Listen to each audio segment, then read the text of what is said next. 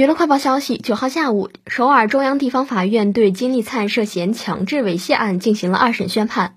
今天，法院驳回了金立灿的上诉，维持原判。因此，金立灿被判处有期徒刑十个月，接受五十小时的性暴力治疗，并当庭拘留。法院表示，受害者希望严惩立灿。并且考虑到金立灿饮酒后无法正常调节性冲动等各种问题，认为有必要通过收监再让其重新回归社会。金立灿涉嫌于二零一九年在南扬州市一家民宿里对二十岁的女性 A 某进行性猥亵，于二零二零年六月被不拘留起诉。